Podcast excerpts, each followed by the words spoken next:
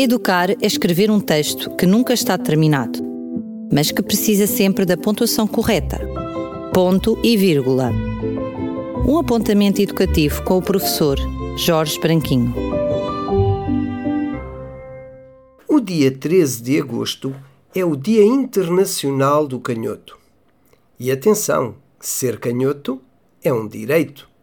É bom que nos lembremos deles, pois, embora não sofram da discriminação de outrora, confrontam-se diariamente com uma série de dificuldades colocada por um mundo todo ele praticamente construído a pensar nos destros.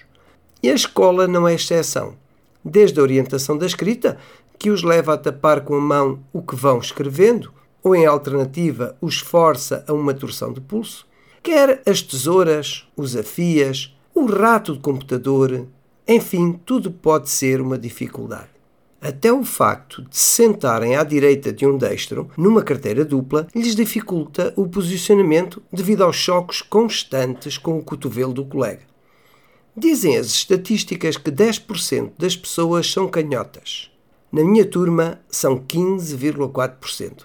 Eles representam, no entanto, a diversidade de canhotos.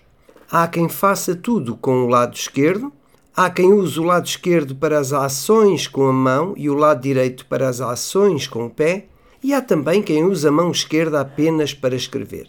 De facto, mais de metade das pessoas que escrevem com a mão esquerda usam a mão direita para as outras tarefas.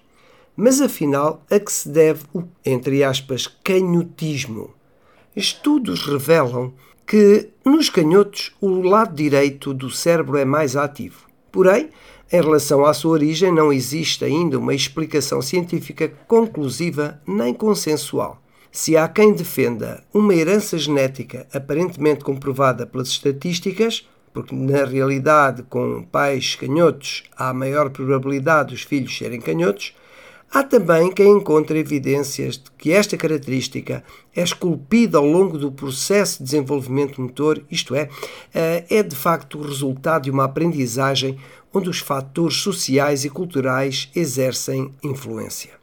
O que emerge como consensual é que isto do canhotismo não interfere com a aprendizagem. A prová-lo está o sucesso alcançado por canhotos como Leonardo da Vinci, Beethoven, Benjamin Franklin, Bill Gates, Barack Obama e também os meus quatro alunos. E pronto, marcamos um ponto de encontro no próximo ponto e vírgula. Educar é escrever um texto que nunca está terminado, mas que precisa sempre da pontuação correta. Ponto e vírgula. Um apontamento educativo com o professor Jorge Branquinho.